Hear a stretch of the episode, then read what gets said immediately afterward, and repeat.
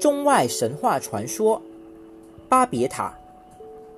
在上帝耶和华普降洪水，清洗了世界之后，挪亚的三个儿子遵照耶和华的旨意，繁衍了许多子孙后代。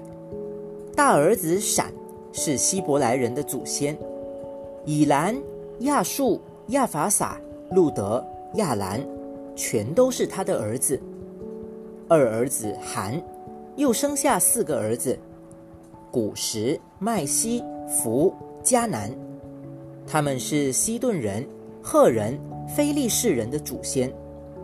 三儿子雅弗也有四个儿子：哥灭、马各、马代、雅完。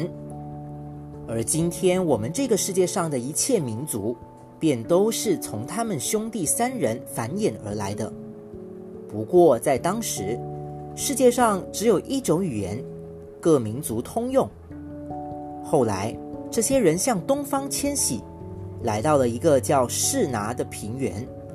人们计划在这里建一座高楼，以作为历史的见证，永传后世。于是，他们开始修窑烧砖，并决意将塔一直建到与天同高。可当高塔建到一半的时候，耶和华得知了这个消息，他想。他们是同祖同宗的人类，说着同样的语言。如果他们齐心协力的话，天下间就没有他们办不到的事情了。这怎么行？我必须想办法让他们无法团结在一起。于是，耶和华来到示拿，施展法力，它让人们的语言瞬间变成了许多种，弄得谁也不懂谁的意思。由于不能进行正常的交流，所有环节都乱成一团，通天塔的建造只好被迫停工，半途而废。语言相近的人也成群结队的迁移，分散到了世界各地。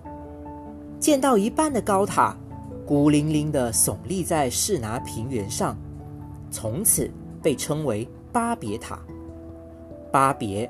是变得混乱的意思，指的就是耶和华弄乱了天下的语言。